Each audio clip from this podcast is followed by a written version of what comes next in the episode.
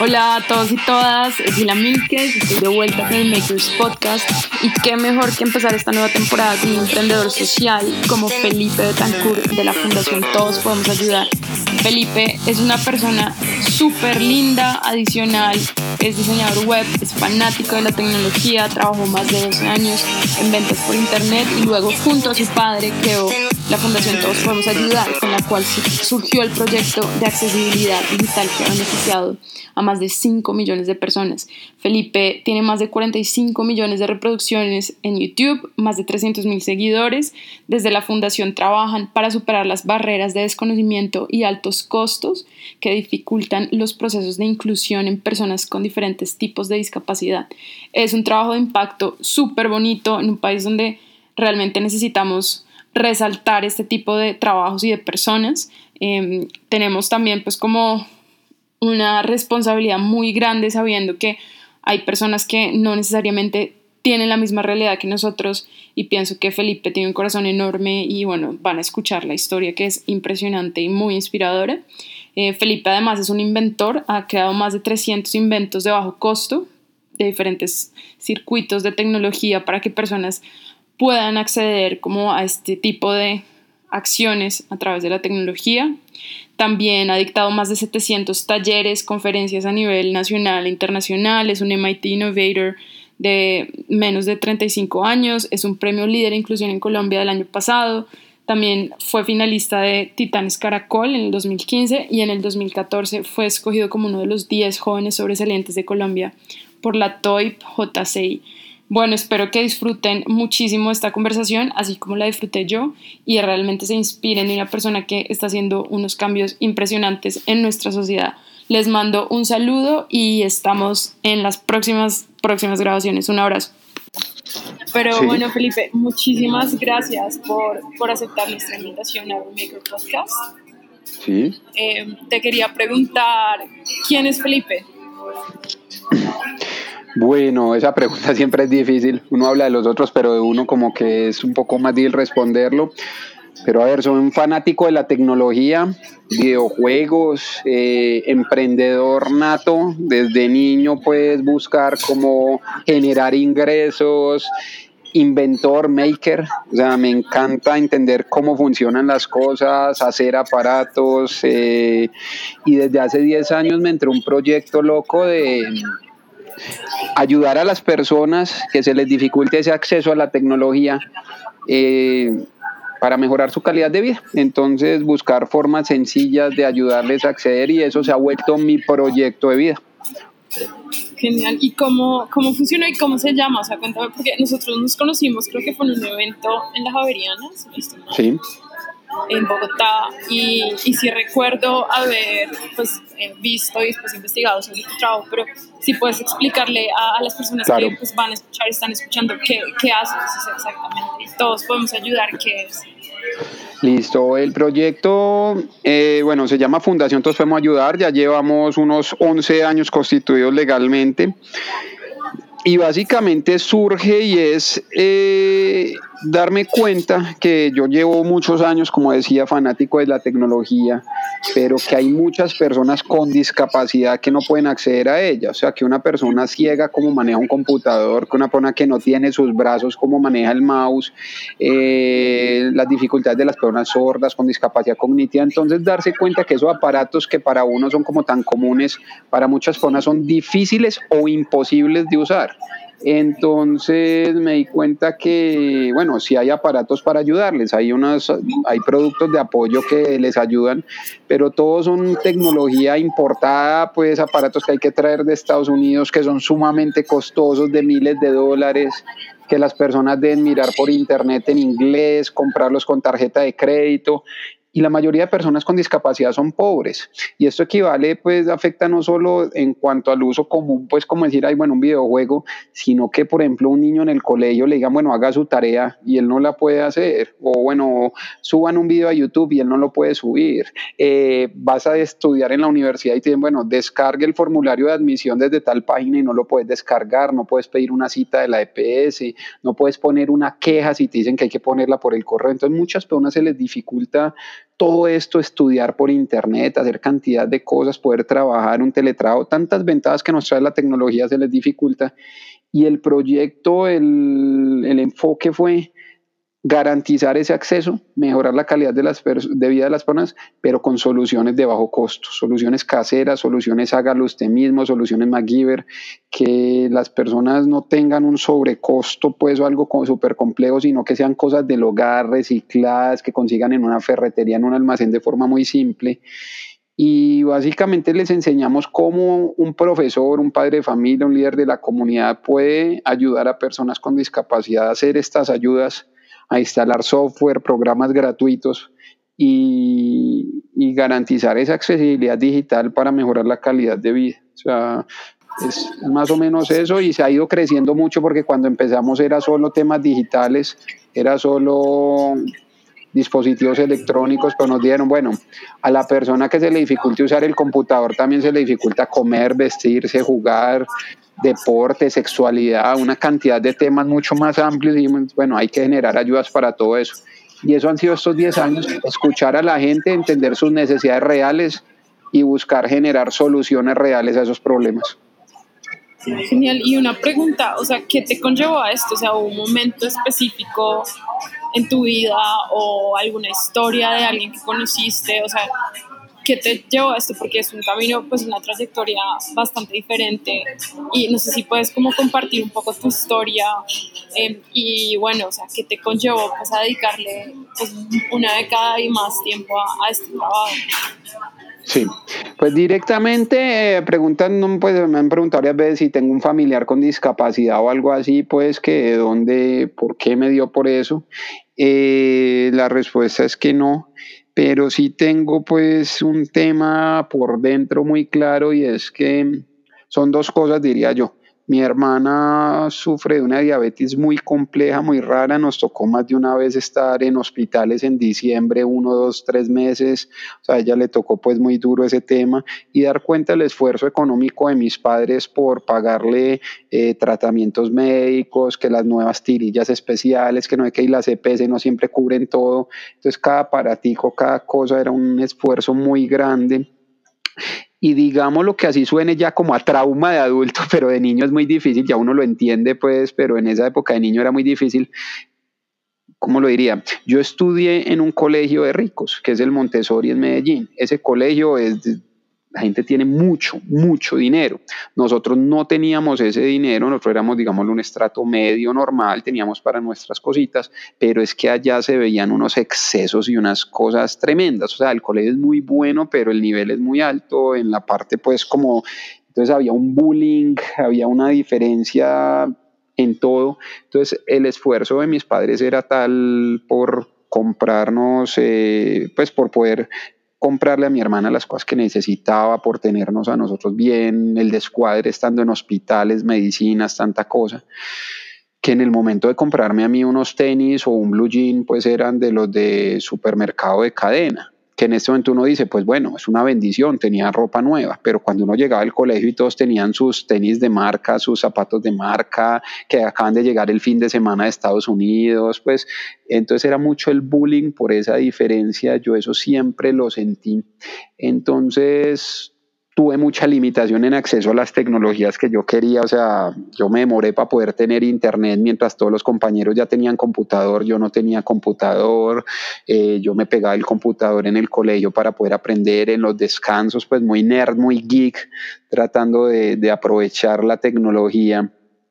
Y, y veía esa diferencia de cómo esa parte económica limita mucho el acceso a las tecnologías y los beneficios que puede haber de ellas. Cuando pude comprar el primer computador, pues en mi familia, que tenía yo como 12 años, lo primero que yo hice fue empezar a trabajar ventas por internet. O sea, no fue como entrar a buscar porno como cualquier adolescente o entrar a hacer otras cosas, sino que realmente fue ventas por internet, traer mercancía de Estados Unidos y de China y vender para Latinoamérica. Uno con 12, 13 años haciendo eso era algo muy curioso. Eh, y era también como esas ganas de poder comprar mis cosas, de poder salir adelante, de aprovechar lo que la tecnología me daba para mejorar mi calidad de vida, que en mi familia, digamos, lo que no se podía. Entonces eso me permitió darme mis gustos y tener un mejor computador, tener un televisor, pagar mis salidas, mis fiestas, mi vida. Entonces, no lo que, pero era algo muy vacío, muy, muy económico y ya. Eh, pues sí me permitió una independencia financiera, puedes pagarme mis cosas. Y de ahí, digamos lo que cuando ya lleva como más de otros que 14 años en ese tema de ventas, como a los 26 años, yo ya estaba cansado, o sea, como una persona jubilada. Ya a mí los negocios no me emocionaban. Un negocio de ganarse eh, un dólar o ganarse 100 o ganarse mil era exactamente igual. O sea, no, no generaba ninguna emoción. Ya estaba cansado del tema de ventas, ya lo económico no era el todo, me faltaba algo, no sé si decirlo, espiritual, personal, eh, familiar, de todo. O sea, tenía un vacío. Y bueno, ¿qué hago? y quería como conectarme con algo y justo en esos días hubo un incendio aquí en Colombia, en Medellín, en el barrio Moravia y no sé, ese día había hecho un buen negocio, gané buen dinero y dije, bueno, vamos a gastarnos toda la ganancia de esto comprando regalos y compré un montón de regalos y me fui con dos amigas a repartirlos y fue muy bonito. Fue muy bonito, yo nunca había hecho obras sociales, yo nunca me había metido a un barrio humilde, no había vivido nada de eso y como que conectarse con la gente, ver esa humildad, ver los niños con tantas necesidades, sin un hogar, sin nada, y decir, bueno, hay que trabajar mucho por ellos. Entonces empezamos a hacer más eventos y más eventos, digamos lo que más grandes. Entonces, bueno, ¿quién conoce alguna fundación? Vamos a ayudarle y empezar a juntar amigos. Bueno, ponga usted el transporte, ponga el otro, vamos, pinte caritas, el otro infle los globos, el otro regale un paquete de confites, el otro regale dos pelotas y entre todos nos juntábamos y, y hacíamos un evento y los eventos cada vez más grandes hasta llegar a hacer eventos para 3.500 personas con brigada de salud, con donación de regalos, con entretenimiento, con refrigerios cada vez era más grande y más bonito eso y a mí me llenaba más, pero también había un problema o dos problemas. Pues uno era que yo ya no estaba trabajando, o sea, dejé de trabajar totalmente en lo de las ventas, o sea, cada vez era gradual, trabajaba menos, menos, menos, hasta que un momento otro me dediqué 100% a las ventas, eh, perdón, a, lo social y ya no nada en ventas. Entonces, bueno, ya no estaba trabajando. Y lo otro es que el asistencialismo lamentablemente no sirve para nada. Entonces, por ejemplo, en uno de los barrios que hicimos un evento súper bonito, eh, listo, súper felices, el Día de los Niños, más de 3.000 personas, hermoso, todo salió perfecto, pero al otro día tenían la misma pobreza, a los que les llamamos brigada de salud, pues al otro día tienen las mismas enfermedades, los mismos problemas, allá en ese barrio no había centro de salud, entonces fue un proceso casi de seis meses de organizar ese evento para una tarde de alegría, dos, tres horas, pero que realmente no hay ningún impacto. O las personas que son maltratadas allá siguen siendo maltratadas, abusadas, están las enfermedades, está la violencia, está la droga, está todo. Entonces, ¿para qué esas dos o tres horas? Entonces ahí sí vino la pregunta es, bueno, ¿cómo lo que yo sé hacer, que me gusta de tecnología, de inventos, de todo lo que hago, puede ayudarle a la gente? ¿Cómo puedo ayudarle a la gente y dedicarme a eso? Entonces, bueno, ¿a quién se le dificulta eso que a mí me gusta tanto de tecnología y computadores y todas estas cosas? Pues bueno, a las personas con discapacidad, a los adultos mayores, ese fue el estudio pues que hicimos, eh, que tienen altos costos, como dije al principio, en acceder a la tecnología, que los aparatos importados son costosísimos, entonces bueno, esa fue. Vamos a hacer inventos para ayudarle a las personas con discapacidad a mejorar su calidad de vida, a poder estudiar en el colegio, usar el computador, a poder trabajar en una empresa, a poder trabajar por internet con el teletrabajo, a poder recrearse, a poder hacer todo, a poder mejorar calidad de vida con uso de la tecnología. Y eso ha sido un proceso gradual, muy terco, porque van ya 12 años casi. Y lo bonito, el modelo más loco de esto y que eso es justamente lo que lo diferencia, es que nosotros no vendemos esas ayudas, sino que enseñamos a hacerlas gratis. Entonces, todo, todo lo que yo invento lo enseño a hacer en mi canal de YouTube, Ayudas para Todos, eh, lo enseño a hacer en talleres prácticos presenciales con la comunidad y la idea es formación de formadores que aprendan y repliquen. Entonces, más que cerrarnos a una patente de un producto, es dejar esto abierto y que miles de personas o millones o todos los que sean puedan llegar a conocerlo para tener más impacto social. Y gracias a eso ya nos contactan de otros países, de Japón, de China, de todo lado, nos contactan agradeciendo por los inventos que hemos hecho. Y pues emociona mucho poder llegar hasta allá. Oye, brutal la historia, o sea, es muy admirable y pues meritoria también pues, todo el recorrido te agradezco pues por compartir como, como tus motivaciones y, y pues lo que se ha logrado. Me parece súper interesante el modelo. Em, una pregunta, ustedes tienen cifras de dos cosas. Primero, la cantidad de personas que no pueden ser parte del sistema, pues, porque yo creo que es súper importante como mencionarlo y, ver la magnitud del problema tan grande si tienes de Colombia y pues a nivel mundial. Y también lo otro a cuántas personas has logrado impactar con, con tu trabajo. En cifras la cosa no se sabe uno si emociona o asusta. Pues emociona al uno ser emprendedor y pensar en el potencial que tiene el proyecto y asusta después por lo grave que está la cosa. Eh, la población con discapacidad en el mundo se calcula en un 15%, 10 a 15%, aquí en Colombia hasta un 20% por temas de accidentalidad, de pobreza, de violencia. Entonces imagínate un 20% de la población.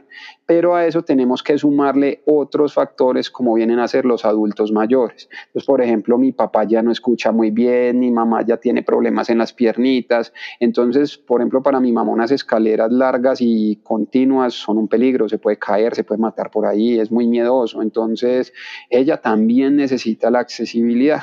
Entonces, a lo que vamos es que hay muchos todos vamos a envejecer, ¿cierto? O sea, tal vez no sé si todos lleguemos a tener alguna discapacidad como tal de llamarlo así, pero todos vamos a ir perdiendo la audición o la movilidad o la visión. Entonces, todo lo que se hace en inclusión ayuda. O sea, entonces cada vez que vamos desarrollando estas tecnologías, cada vez que vamos pensando en hacer una rampa, en hacer más cosas, en promover la inclusión, en que las páginas web sean más accesibles, que el diseño ayude a que sea más fácil de ver las cosas, ayuda a las personas con discapacidad, a los adultos mayores y nos ayuda a todos. O sea, cuando tú ves, por ejemplo, una rampa, eh, la semana pasada que estaba en cine, había una rampa y unas escaleras y todos pasaban por la rampa. O sea, con, sin discapacidad, sin importar la edad, la que iba la familia con el cochecito de bebé, el adulto mayor, todos iban por la rampa.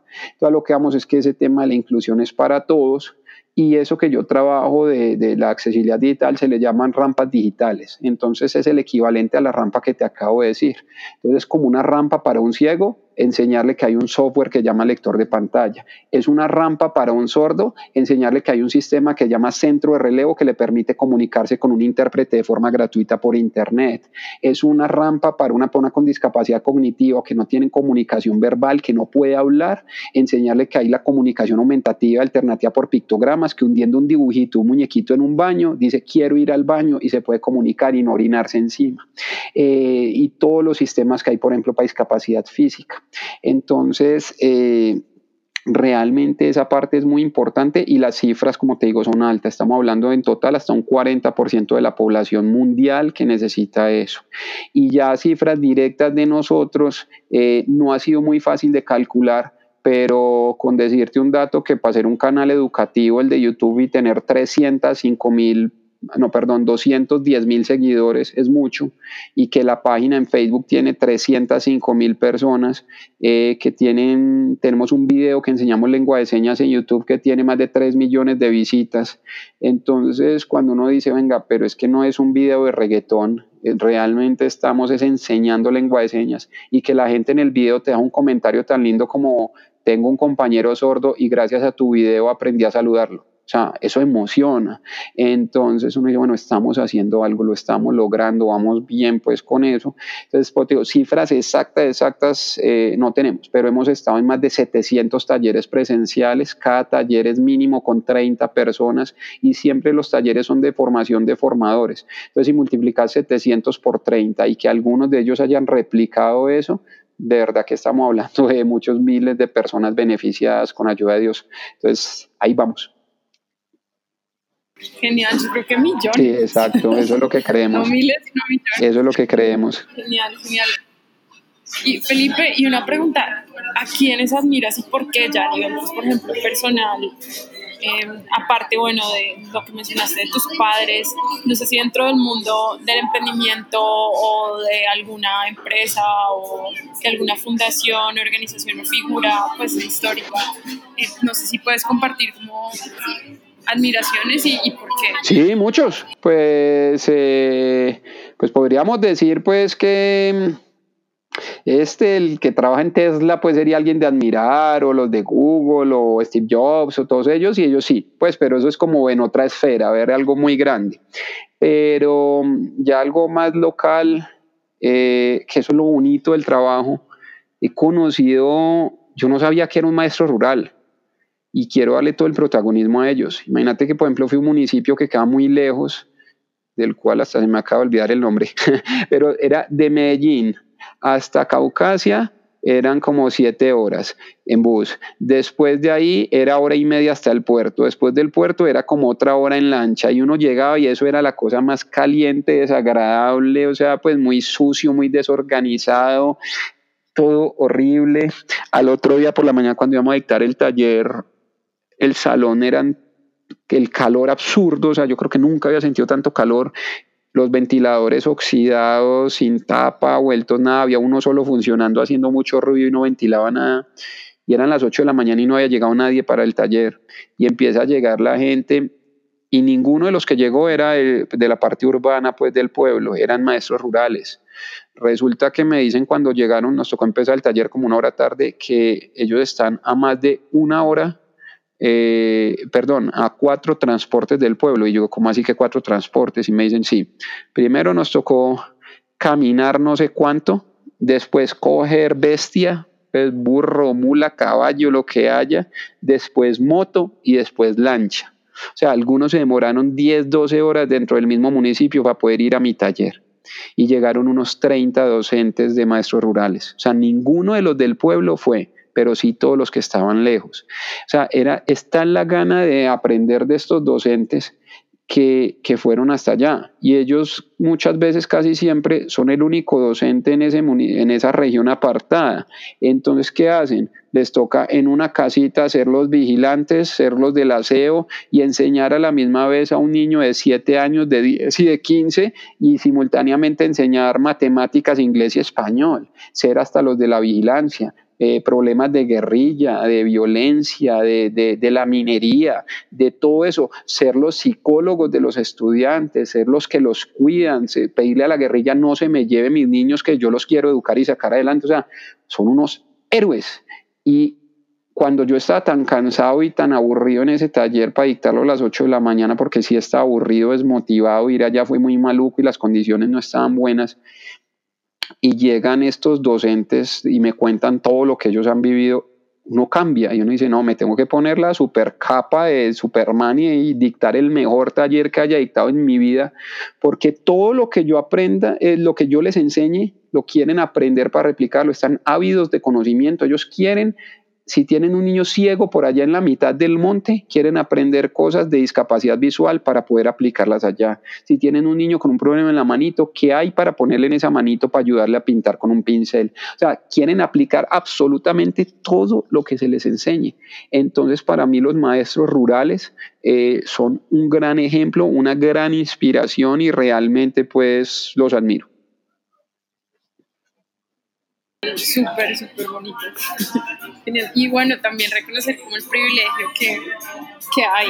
Y, pues la realidad de un país como Colombia, en donde pues, hay muchos privilegios y, y, mucho potencial que está ahí. Eh, otra pregunta a nivel, por ejemplo, de tu visión, tal vez más a largo plazo, ¿con qué sueñas? O sea, ¿cuál es como tu sueño más grande con todos podemos ayudar? Eh, pues queremos tener como una, no sé el término exacto, yo le llamo como una franquicia social.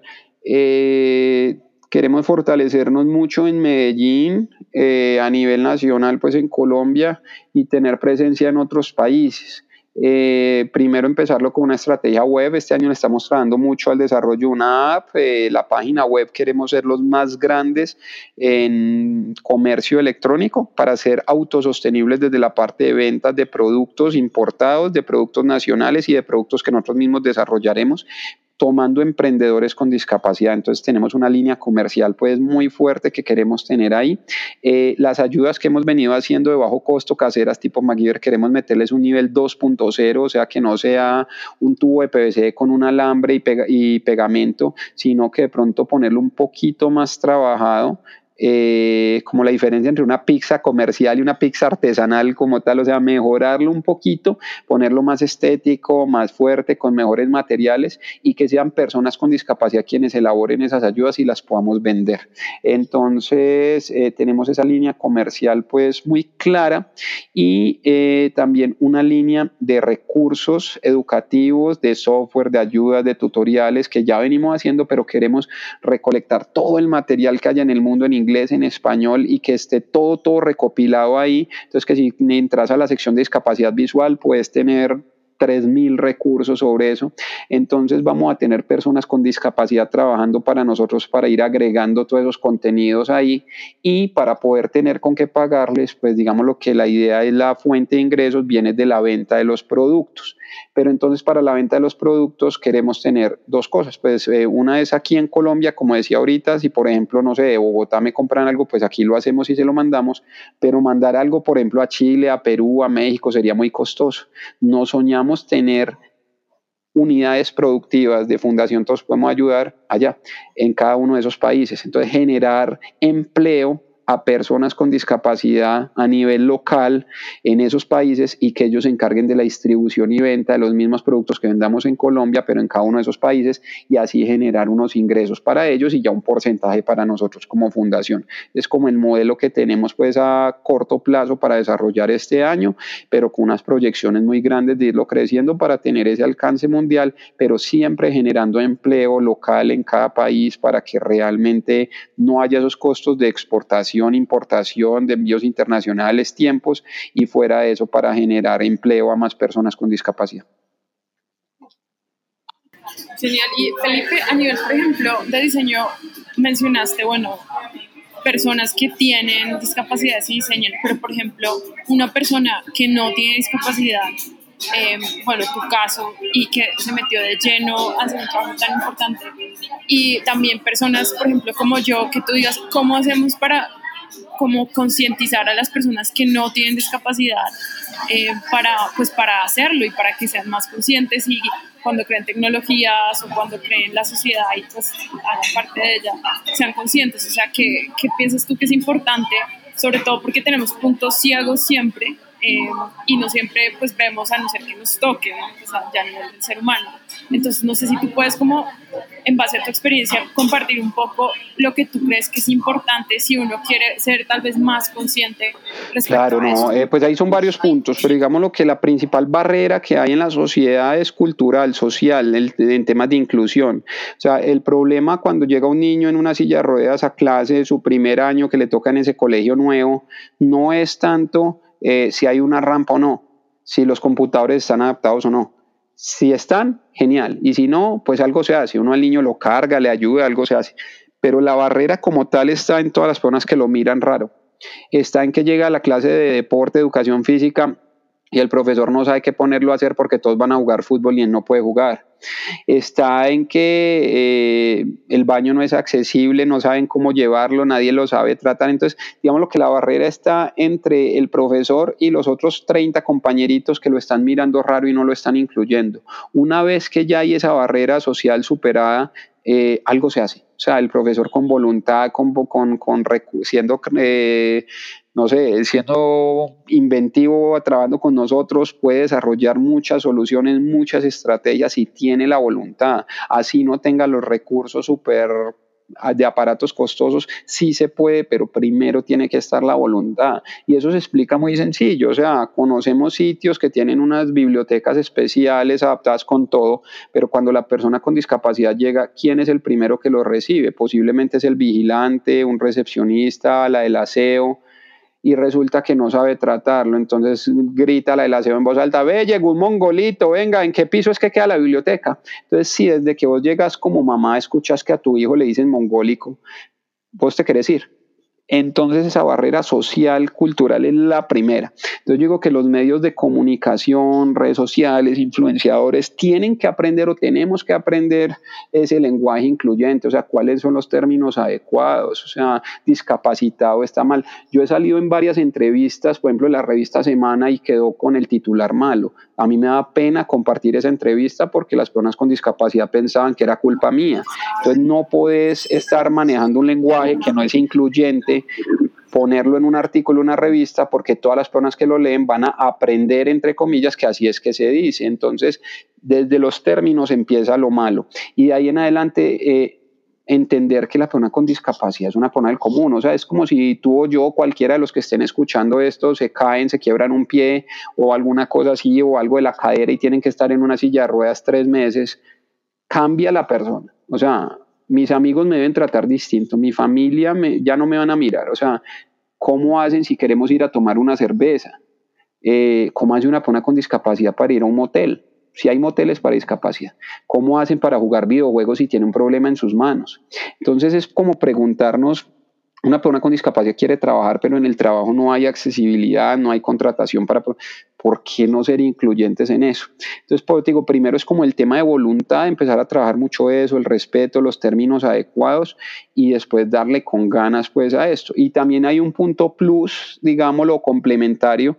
Eh, estoy en este momento estudiando algo de turismo accesible y uno dice, bueno, eso es ayudarle a las personas con discapacidad a pasear, qué pesar, no, eso no es ningún que pesar, es un negocio muy bueno, porque es que si un hotel, eh, el mejor de Cartagena no es accesible y tú quieres ir con tu abuelita y con los tíos y con los primos y con los nietos y medio mundo, son 30 en la familia súper grande colombiana y quieren ir al hotel, eh, y el hotel te dice que no es accesible y no tienen la piscina adaptada para la abuelita, ni los cuartos, ni los baños, pues no vas a ir. Entonces ese hotel no está perdiendo un cliente, ese hotel está perdiendo 30. Pero si llamas a otro hotel de tal vez cuatro o tres estrellas, de no tan lujoso, pero que resulta que sí es accesible porque tiene una hija con discapacidad y lo adaptó todo, ese hotel se ganó 30 clientes. Entonces también es entender la accesibilidad desde un punto de vista comercial que tiene un potencial tremendo, hoteles, centros comerciales, restaurantes, almacenes, o sea, todos, todos. ¿Por qué crees que, por ejemplo, iPad puso gratis, eh, bueno, Apple eh, y Android, el sistema para ciegos en sus celulares y tabletas? O sea, el lector de pantalla que le permite a los ciegos usarlo. Uno simplemente entra en configuración, accesibilidad y en Apple se llama VoiceOver y en y en Android hace poquito eh, se llamaba Tollback, pero ya le cambiaron el nombre. ¿Por qué pusieron eso gratis? Lo pusieron gratis porque si en el mundo hay un porcentaje de personas con discapacidad visual, no eran clientes para ellos. Ya cuando le ponen ese software gratuito, son una cantidad de clientes nuevos que es dinero y que fuera eso esas personas se van a sentir incluidas y van a tener un aparato. Entonces digo que la accesibilidad hay que entenderla desde los dos puntos, desde una responsabilidad social, como sociedad tenemos que entenderlos. O sea, por ejemplo, yo hago esta pregunta al que esté escuchando. Eh, ¿Usted sabe saludar en lengua de señas? O sea, un sordo se le hace al lado y usted sabe decirle buenos días. Lo más posible es que no. Y por ahí las abuelitas siempre han dicho, un saludo no se le niega a nadie, absolutamente a nadie. ¿usted por qué no sabe ni siquiera decir lengua de señas? En, lengua de señas decir hola. Entonces, esa es como la invitación. Oye, y es que debería ser, claro, y debería ser parte, por ejemplo, del colegio que te enseñaran como política. Pero seguro que en el colegio te enseñaron inglés, ¿cierto? Yo, por ejemplo, sí, Claro, exacto. Por eso yo pienso que hay que, hay que ser como más empáticos y conscientes de, de esto. Y pues me encanta que, que exista. Ahí voy yo, eso es lo que digo. ¿Por qué carajo sabes inglés? Pero si te presentan un amigo este fin de semana que habla alemán, vos y le decís, ven, enséñame a decir hola en alemán y adiós y buenos días y cerveza y enséñame groserías en alemán. Aprendes 10 palabras en alemán, en japonés, en lo que sea, pero no sabes decir a un compañero en Colombia, a un vecino, buenos días. Entonces eso es parte de esa conciencia que estoy diciendo. Tenemos que aprender a ser incluyentes y realmente tener las personas con discapacidad en todos los espacios. No es poner un, un avisito de silla de ruedas en la primer banca del cine, no sé si has visto que en las salas de cine siempre la primer fila está la silla de ruedas. ¿Quién carajos compra una silla en primera fila? Nadie. O sea, ¿cuándo has ido a cine y decís, por favor, deme una silla en primera fila? Nunca. Entonces, eh, hay que entender la inclusión desde mucho más que eso, en todos los espacios, en lo laboral, en lo educativo, en lo recreativo, en la rumba, en todo. Sí, no, genial. Y ese ejemplo es súper, súper marcante. También. Felipe, tengo dos preguntas más para ti. Si quieres, después me haces preguntas. Mira, ¿cuál es tu proceso creativo? Porque tú eres un inventor y pues has creado un montón de, de bueno, como puentes, como decías, pues como rampas digitales. ¿Cuál es tu proceso creativo? Esa sí la, la, respondo breve. Básicamente, eh, lo bonito de este proyecto ha sido de que esto es innovación social desde la base de la pirámide, es conocer la gente, es escuchar necesidades reales de la gente, problemas reales, soluciones reales. O sea, yo no me levanto como, eh, hoy me quiero inventar algo para un ciego. Entonces voy a cerrar los ojos a ver qué me invento. No, a mí me llaman porque me escucharon en una entrevista, porque en una conferencia, porque me encontré a alguien, porque es el vecino, porque voy en un taxi y me pongo a hablar de qué hago en la vida y me dice, ve, yo tengo un sobrino con discapacidad. O sea, yo tengo casos reales de personas con discapacidad, o más que discapacidades, personas que se les dificulta algo. Eh, coger un lápiz, comer, vestirse, jugar, usar el computador, etc. Eso que se les dificulta a esa persona, para muchos es una bobada y para otros eh, es, y para esas personas es muy importante. Entonces lo bonito del trabajo mío es darme el tiempo de escuchar, o sea, entender que eso que, que yo no había pensado para esa persona es una necesidad real. Y lo voy a cerrar con un ejemplo muy claro. Eh, me llamaron de Argentina de un una asociación de adultos mayores y nos dijeron, nuestros abuelitos con discapacidad y los más mayorcitos y todo ya no son capaces de soplar las velitas. O sea, se les dificulta cuando cumplen años soplar la vela. Entonces imagínate esa situación de que estás cumpliendo años, vas a soplar la velita y no sos capaz y otra persona te la tiene que soplar. ¿Cómo se sentirá esa impotencia? Ese, entonces, ¿para qué estoy vivo si no soy capaz ni de hacer esto? O sea, sí suene muy cruel, pero es real. Entonces nos decían, Felipe, ¿sos capaz de inventar algún aparato para ayudarle a nuestros abuelitos a soplar las velitas? Y yo, pues no, pues eso ya debe estar. Y cojo y empiezo a buscar en internet candle blower eh, en español, en no sé qué, bla, bla, bla, aparato para discapacidad para soplar velas. ¿Puedes creer que no existe?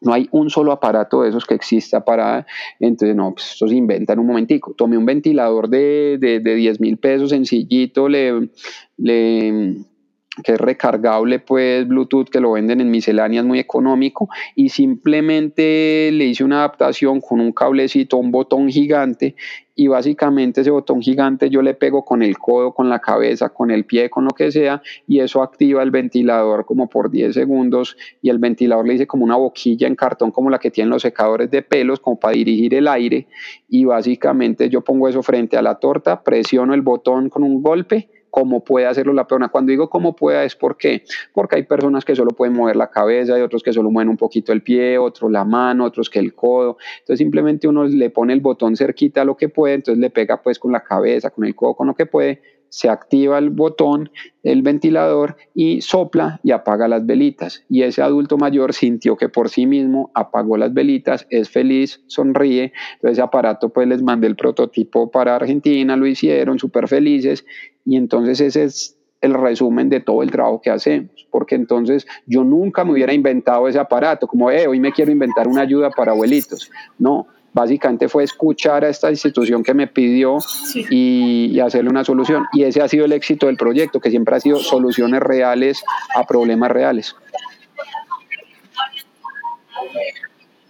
Genial. Y un mensaje para cerrar, Felipe, o como para todas las personas que, que, te van a escuchar. Pues el mensaje es lo mismo que acabo de decir, eh, básicamente no solo en temas de discapacidad, sino en cualquier línea. Y lo, y lo hago es como un llamado al emprendimiento social y a todo lo... yo critico mucho pues lógicamente no estoy en contra de Silicon Valley y menos todo lo que han desarrollado ya, pero no sé por qué los latinoamericanos siempre tenemos ese, anhelo. Voy a inventar el nuevo aparato que supere al iPad, voy a inventar el aparato que tenga más electrónica, más sensores, más cosas. O sea, la, la gran novedad de las novedades que sorprenda y voy a ir a una rueda de negocios y un inversionista que me dé mil millones de dólares y me hago millonario con 20 años. O sea, ese es como, como un modelo que la gente sueña eh, del cual no estoy de acuerdo. Entonces lo que yo digo es, escuchen las necesidades de su comunidad, soluciones reales a problemas reales. Nadie está diciendo que todos monten fundaciones, que sean monjitas de la caridad, que regalen todo, no. Pero si por ejemplo usted se da cuenta que en su, en su país hay muchos problemas en temas de energía eléctrica, de agua, de vivienda, eh, de X cosas, genere una solución práctica a eso O sea, escuche realmente eh, el que vende los perritos, los hot dogs callejeros, está aburrido porque su carrito no le caben suficientes salchichas, no sé qué, no sé qué. O sea, invéntele un sistema a eso y usted va a poder montar una empresa de carritos de hot dogs. O usted va a poder tener un sistema de tejas amigables, ecológicas, que van a ayudar a muchas personas. O sea, escuchar las necesidades de la comunidad eh, puede ayudar en lo social y usted puede generar un emprendimiento de millones de dólares que va a tener un potencial en toda Latinoamérica, Centroamérica, en Asia, en África, en medio mundo. Entonces, a eso voy, que, que escuchar lo social y ayudar al mundo no tiene que ser siempre monjita de la caridad, que pesar pobrecito, puede ser un gran negocio y a la misma vez ayudar mucha gente, pero entonces deténganse a eso, a escuchar a la gente, a conocer sus necesidades y generar soluciones reales a problemas reales. Felipe, muchísimas gracias. Fue un placer tenerte. Listo, Ileana, muchas gracias también a ti. Gran saludo.